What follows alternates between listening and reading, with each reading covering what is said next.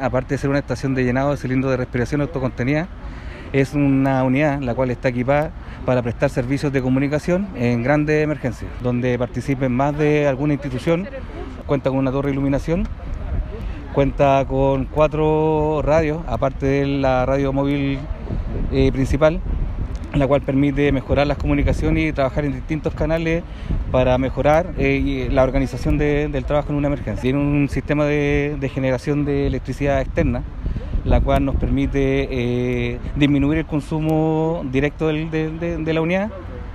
y esta nos va a permitir también poder eh, trabajar con las distintas funciones, con el sistema de la torre de iluminación, como también el puesto mando, el toldo y todo lo que conlleva el funcionamiento operativo de la máquina. Nosotros como administración municipal tenemos un compromiso constante y tremendo con la institución del cuerpo bombero. Entonces nosotros eh, hemos ido tratando de aumentar esta subvención para que ellos puedan tener eh, todos los eh, elementos que necesitan para el cumplimiento de su labor.